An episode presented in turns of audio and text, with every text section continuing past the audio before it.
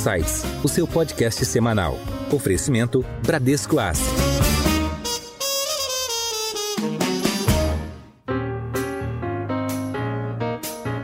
Olá e sejam bem-vindos a mais um episódio do Insights, podcast semanal do Bradesco. Meu nome é Juliana Maeda e eu tenho o prazer de gravar mais um episódio do Insights em formato presencial.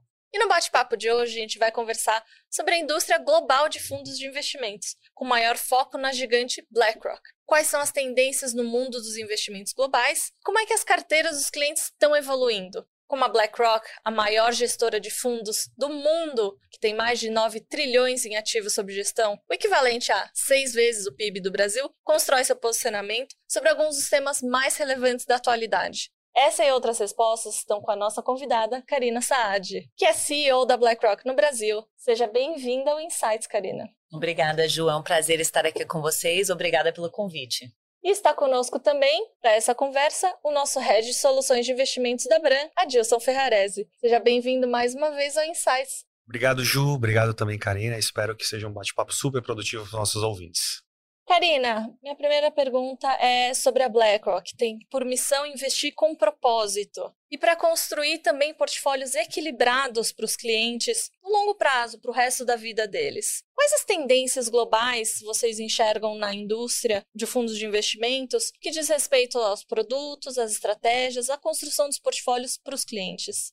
Excelente pergunta. Esse mundo de investimentos ele realmente está mudando muito rapidamente, particularmente no que diz respeito à gestão de patrimônio. A gente vê duas tendências que predominam: a personalização e a digitalização. Quando a gente fala de personalização, a gente fala de criar uma carteira que enderece questões únicas para o cliente. Por exemplo, questões tributárias, alguns riscos jurídicos específicos, até mesmo investimentos que estejam alinhados aos valores do cliente. Por isso que a gente vê uma demanda cada vez maior por investimentos sustentáveis, que eles refletem esses valores do cliente. E cada vez mais a gente também vê carteiras que misturam mercados públicos com mercados privados. Por quê? Porque anteriormente a gente sempre estimou uma necessidade de liquidez muito elevada para os nossos clientes. Na medida em que a gente olha mais a fundo cada cliente, a gente se dá conta que o padrão de saques não necessariamente é tão elevado, que a gente pode se permitir misturar um pouco mais, diversificar mais a carteira. Tem alguns clientes com um apetite para menos liquidez também. Certamente, certamente. Isso melhora muito a diversificação da carteira. E a digitalização, ela nos permite fazer essa personalização da carteira em escala. Porque anteriormente o assessor ou o gestor passava muito tempo com processos. Agora a tecnologia cuida desses processos e ele pode ter um olhar mais individualizado para o cliente. E Adilson, que tendências a gente enxerga na Bran também nesse mesmo sentido? Legal, Ju. Acho que muito em linha com o que a Karina colocou, né? que ela trouxe as duas palavras que eu até anotei aqui, personalização e digitalização. Eu adicionaria apenas mais uma, que é o cliente como protagonista de todo este processo de investimentos. Né? E nós aqui na Bran não é diferente. A gente também está super engajado né, em transformar toda a estrutura nossa de gestão de recursos com uma base tecnológica, um ecossistema que tenha aquilo que o cliente queira do ponto de vista de investimento, não como produto, mas como solução. E que ele de fato consiga, né, assim como é o modelo de Lego, né, montar a melhor solução que atenda à necessidade individual de cada um. Ou seja, customização acho que é a palavra do futuro e, de fato, a gente está avançando e muito, principalmente com essa criação dessa customização com base tecnológica. Acho que esse que é o futuro que a gente entende para investimentos e, obviamente, ele sempre sendo o centro da excelência, o centro das atenções. Karina, a BlackRock está presente em 38 países, com quase 90 escritórios espalhados pelo mundo, por todos esses países, e vocês têm algumas particularidades em atuar em cada um desses países. Você, como líder, a CEO da BlackRock, das atividades aqui no Brasil, como que é a atuação em cada um desses países? Como é que vocês entram e conseguem diversificar todos os escritórios de vocês ao redor do mundo? Toda empresa precisa se questionar o que é central, o que é o DNA da empresa e o que a empresa está disposta a flexibilizar. A BlackRock só faz duas coisas. A gente só atua em gestão de ativos e como provedor de tecnologia nesse meio de gestão de ativos e de risco. A gente não é banco, não é corretora, não é uma plataforma digital para investidores autodirigidos. Então, independente do país onde a gente esteja, onde a gente esteja operando, a gente só atua nessas duas linhas de negócios principais. Então, isso não muda. Isso a gente não flexibiliza. O que a gente flexibiliza é o modelo de atendimento ao cliente. Porque em cada país, o cliente está numa jornada diferente, num pedaço diferente dessa jornada de investimentos. Então, para a gente poder atender o cliente de uma forma melhor, a gente precisa flexibilizar esse modelo de atendimento. E isso sim, isso precisa ser muito localizado. Eu acho que tem muito a ver com o que o Adilson acabou de comentar também, né? Colocar o cliente como protagonista de toda essa jornada de criação de uma solução sustentável no longo prazo para os objetivos dele. Em alta. Karina, eu estou anotando tudo que você está falando aqui justamente para vir com uma próxima pergunta aqui. Você falou em gestão de ativos e gestão de risco, certo? E aí, obviamente, a BlackRock, né, como uma protagonista nesse mundo de investimentos, tem participação e investimento em grande parte né, do mercado da economia real. E aí a gente pega os aspectos que você muito bem colocou, que são os aspectos ESG. Né? Como que vocês veem e têm direcionado né, a empresa dos critérios de ESG e, e qual que é o futuro que ela enxerga e pretende construir para impactar não só os investimentos como algo que tem retorno financeiro para o cliente, mas sim como uma proposta de valor, de pertencimento e de engajamento. Como que vocês estão se posicionando nesse ponto?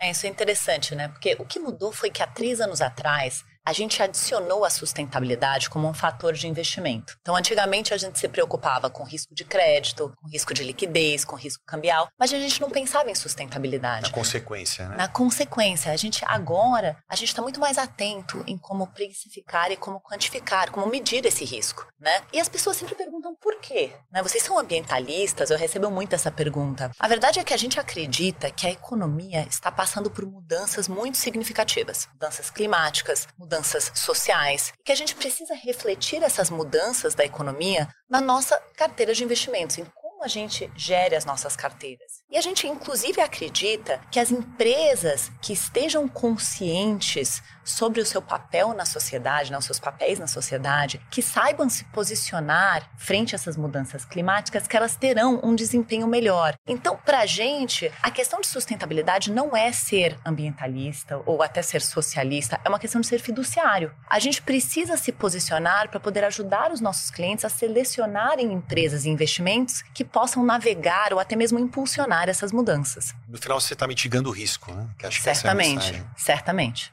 E, Adilson, aqui na Bran a gente tem uma parceria de longa data com a BlackRock.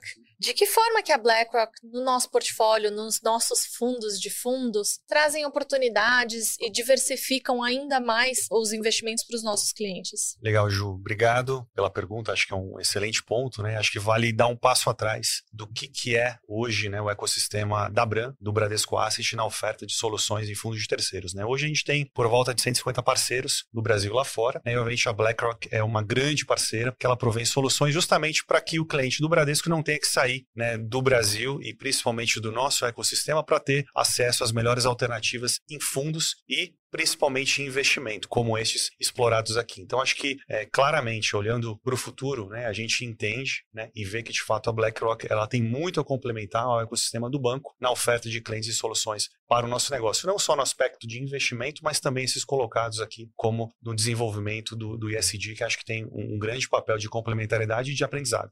Karina, hoje a gente vive num mundo extremamente globalizado, né? Obviamente, principalmente pós-pandemia, né? Que cada vez mais você tem variáveis que a gente não controla, mas ainda assim a gente tem que tomar decisões, né? E a BlackRock, ela é uma asset vanguardista, inovadora, que ela ainda assim se posiciona, principalmente na figura né, do seu CEO Larry Fink, tem bastante protagonismo nessa indústria e de, de fato, gerar e, e criar tendência, né? Então, a minha pergunta vai justamente como que vocês, neste mundo extremamente conectado, globalizado, digital, digitalizado avalia riscos né, e, obviamente, oportunidades na tomada de decisão. Então, acho que assim, em termos de gestão de carteiras, a gente não tem uma visão única macroeconômica. Quer dizer, cada gestor tem autonomia para alocar no que ele acha que faz sentido, ou ela acha que faz sentido, dependendo do perfil de risco do cliente, do horizonte de tempo de investimento. Então, a gente dá bastante autonomia e discricionalidade para o gestor individual. Até porque, com o nosso tamanho, seria até perigoso a gente estar tá sempre posicionado da mesma forma. Acho que poderia causar um certo deslocamento de mercado. O que eu acho que a gente tem, assim, a, a nossa filosofia é que a gente tem uma responsabilidade como um grande investidor de engajar com as empresas e promover mudanças. Né? Então a gente tem alguns grupos dentro da empresa que só fazem isso. Não quer dizer que a gente não vai investir numa empresa que não esteja avançada, por exemplo, no processo de descarbonização. A gente vai investir. Mas aí a gente vai ter um diálogo consistente com essa empresa, falando as nossas expectativas e ajudando a empresa a caminhar em direção às mudanças corretas. Dada a placa e o tamanho de vocês, vocês conseguem ter exatamente essa priorização das empresas ouvindo vocês, né? É, a gente tem um, uma interlocução muito boa com as empresas, porque no fundo, como a gente acaba, a gente é muito abrangente dentro da estrutura de capital das empresas, né, investindo tanto na parte de crédito quanto na parte de renda variável, a gente tem essa oportunidade de ter um diálogo mais amplo. E a gente acredita que só desinvestir não é resposta para a sociedade, quer dizer, cabe a nós também promover essas mudanças. Como acionista ou como algum investidor, né, como um investidor dentro da estrutura de capital, a gente tem essa oportunidade de, de ter esse diálogo né, e fazer essa evolução.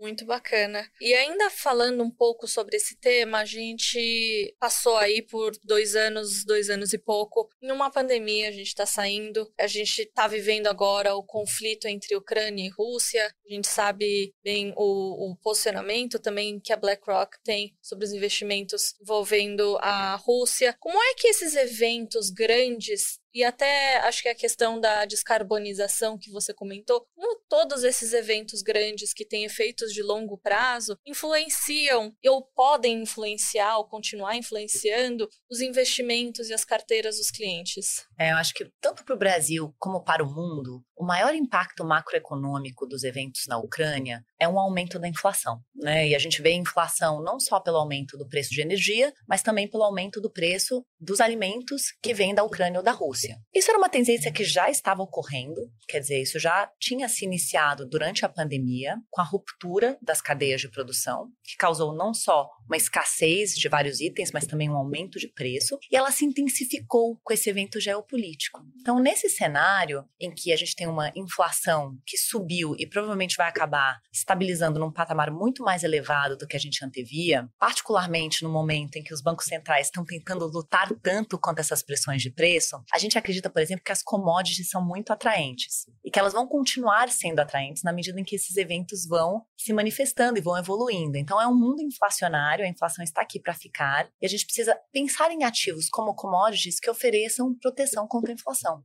E aí, acho que nessa linha, né, trazendo um pouco para a realidade doméstica aqui no Brasil, a gente falou um pouco de carteiras, e aí eu queria explorar um pouco da experiência da BlackRock, principalmente do lado de distribuição, né, que acho que é uma referência, né, como que vocês lidam né, em diferentes jurisdições é, para, de fato, tocar o cliente final no seu aspecto mais amplo ali, do ponto de vista de distribuição. E no Brasil, obviamente, este lado de distribuição, ele vem evoluindo muito. Eu queria entender um pouquinho, né, como que você faz esse paralelo né, do que, que a BlackRock já vivenciou né, nos países desenvolvidos e para essa evolução que está acontecendo no mercado brasileiro, da democratização do investimento e como, obviamente, a educação financeira ela pode ajudar este investidor e como que você vê isso olhando para o futuro, que pode ser muito benéfico para todo mundo. É uma pergunta interessante. A BlackRock não é um distribuidor, mas a BlackRock trabalha em parceria com vários distribuidores, né? Acho que a nossa função é justamente prover conteúdo e produto para esses distribuidores. Mas eu acho que assim, esse mundo que a gente vive é um mundo muito menos estável, é um mundo muito mais volátil. Mas ainda nesse cenário, a diversificação da carteira faz muito sentido, particularmente para o investidor que tem um horizonte de médio prazo. E o papel do assessor ou do distribuidor é não só de participar participar dessa diversificação, mas também impulsionar essa diversificação, oferecendo não só uma gama maior de produtos, de ferramentas, mas também, como você mencionou no início, Adilson, pensando em como ele pode criar uma carteira mais complexa e mais eficiente usando essas ferramentas no sentido mais amplo, né? Ajudando a compor uma carteira, uma solução como um todo para o cliente. Então, esse papel do assessor ele tem mudado bastante e a gente tem trabalhado com vários distribuidores e vários assessores em como a gente pode ajudar o assessor a desempenhar esse papel de uma forma mais eficiente eficiente, mais construtiva.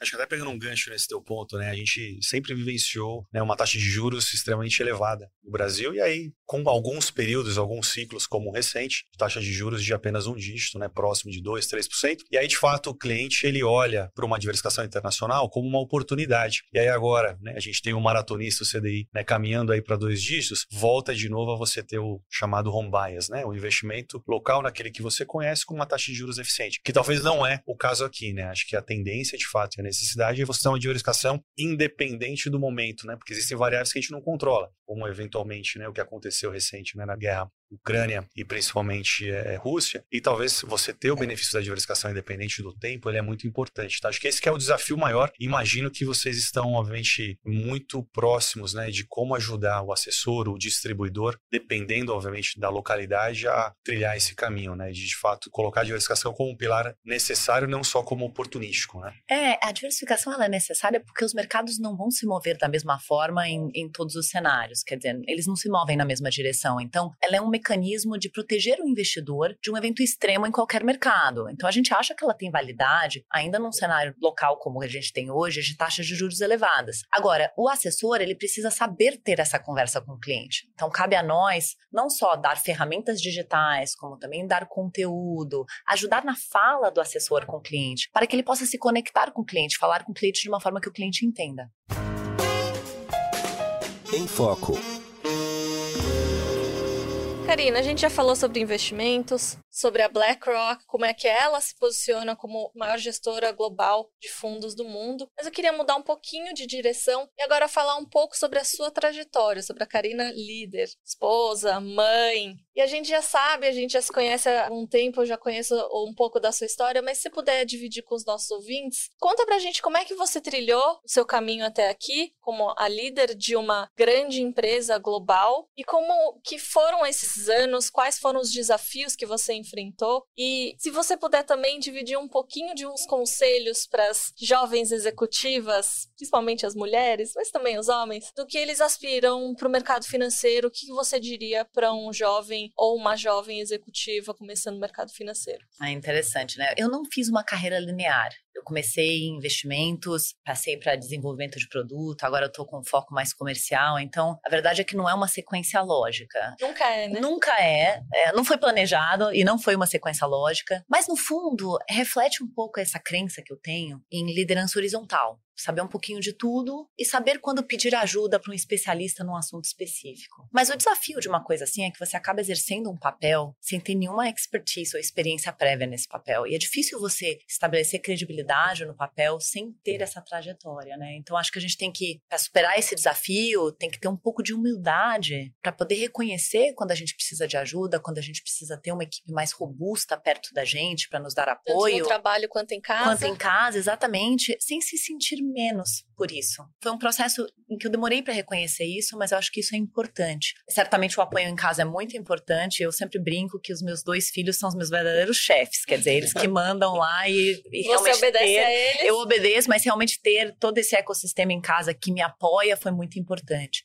Em termos de conselhos para jovens executivas, uma coisa que eu gostaria que alguém tivesse dito para mim no início da minha carreira é: não pense só em mentores, mas também em patrocinadores. Não pense só em alguém que possa te dar um conselho ou te dar uma informação, mas pense em alguém que possa lutar por você na sala quando você não está presente. Alguém que possa usar seu capital político a seu favor quando você não está lá. Porque eu acho que muitas mulheres elas cometem um erro de ter muitos mentores, né? Elas têm aquele, né, um conselho bem amplo, mas elas não têm ninguém que patrocine realmente a evolução da carreira delas, e isso é importante. Então, esses dois papéis, eles são muito diferentes e a gente precisa ter um pouquinho dos dois.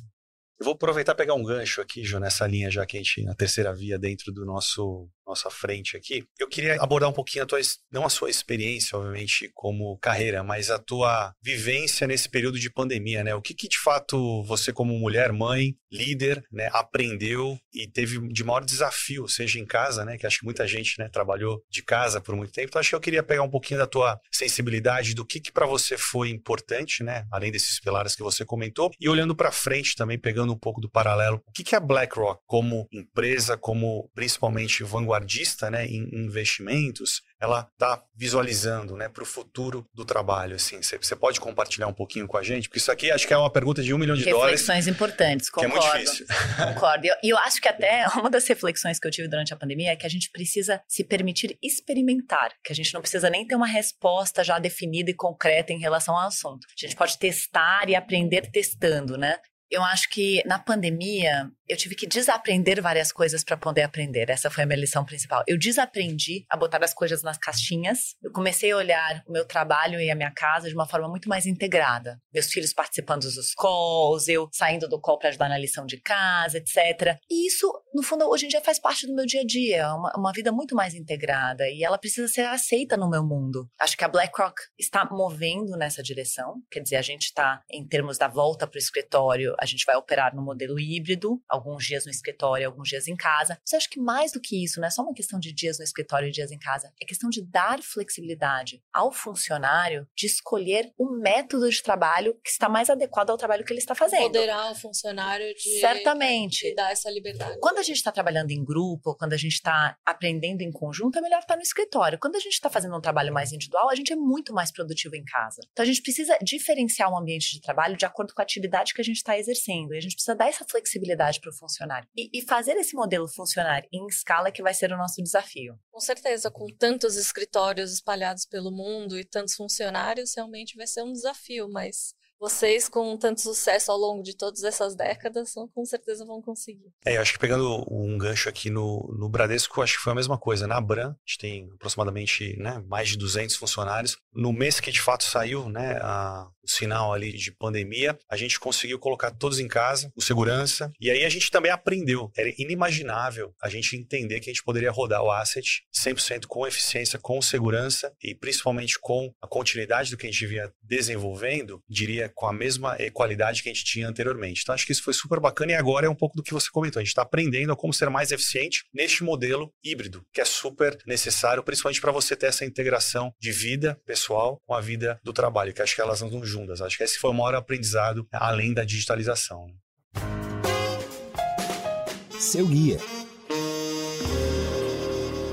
A gente está chegando ao final do nosso Insights e a gente tem a tradição de pedir para os nossos convidados algumas dicas culturais de livros, filmes, séries. Você tem uma ou até mais de uma dica para dar para gente? Gente, eu tô viciada numa séries sobre empreendedores, bom, que perdem o seu caminho ao longo do empreendedorismo, mas algumas que eu acho muito boas. We Crashed na Netflix, muito boa sobre a história do fundador da WeWork e The Dropout na Hulu, que também é muito boa, que é sobre a Terra Journals, né, especificamente sobre a fundadora Elizabeth Holmes, que acabou de ser julgada, que eu também acho fascinante, porque obviamente o empreendedorismo ele é muito desafiador, ele tem muitas incertezas e vários desses fundadores têm um propósito inigualável, mas aí eles se perdem no caminho e como resistir a essas pressões, eu acho que é uma coisa que vale a pena pensar um pouquinho. E até de certa forma meio com um glamour extremo, né? Sim, sim. Acho que a importância do autoconhecimento num novo negócio, seja num módulo mais empreendedor ou até num novo negócio dentro de uma instituição maior, ela é muito muito importante. E você, Adilson, você tem alguma dica para nós hoje? Olha, tenho posso citar, principalmente aproveitando aqui, acho que esse momento que a gente vive, né? Se possível, né, pós-pandemia, que tá todo mundo agora com segurança, caminhando aí para um mundo muito mais tranquilo, espero. Mas ainda assim a gente vive com esses desafios e variáveis que a gente não controla. Eu gosto muito de mar, então eu tô lendo um livro, na verdade, do Amir Klink, né, que é um navegador brasileiro, conhecido por as expedições na Antártica. E acho que ele diz muito sobre resiliência, né, sobre situações difíceis que você de fato consegue de forma planejada e de forma estruturada não deixar de seguir os seus sonhos, né? Então, acho que é um pouco do que a gente está vivendo hoje, né? Mesmo passando o que a gente viveu, que foram esses dois anos muito difíceis, né? Que todo mundo teve que se reinventar, desaprender para aprender. Eu acho que a gente está começando a reconstruir as nossas vidas e muito mais conectados com aprendizados novos. Então, acho que é um pouco do que esse livro diz. Eu tento tirar um pouquinho de lição disso. Ah, ótimo, muito obrigada. E hoje eu tive o prazer de conversar com a Karina Saad, CEO da BlackRock no Brasil, sobre a indústria de gestão de fundos de investimentos, sob a ótica da maior asset manager do mundo, a BlackRock. Obrigada pela sua participação, Karina. Obrigada a vocês pelo espaço. Também esteve aqui comigo hoje o nosso head de soluções de investimentos, Adilson Ferrarese. Foi ótimo recebê-lo de volta, Adilson. Obrigado, Ju. Espero que seja a primeira de muitas nossas. E, Karina, um prazer estar aqui contigo e muito obrigado pela parceria sua, da BlackRock. E tenho certeza que será o primeiro de muitos que a gente venha fazer de uma parceria super longeva. Obrigado. E você já sabe, toda semana temos um episódio novo aqui no Insights, seu podcast semanal do Bradesco. Tchau, até a próxima!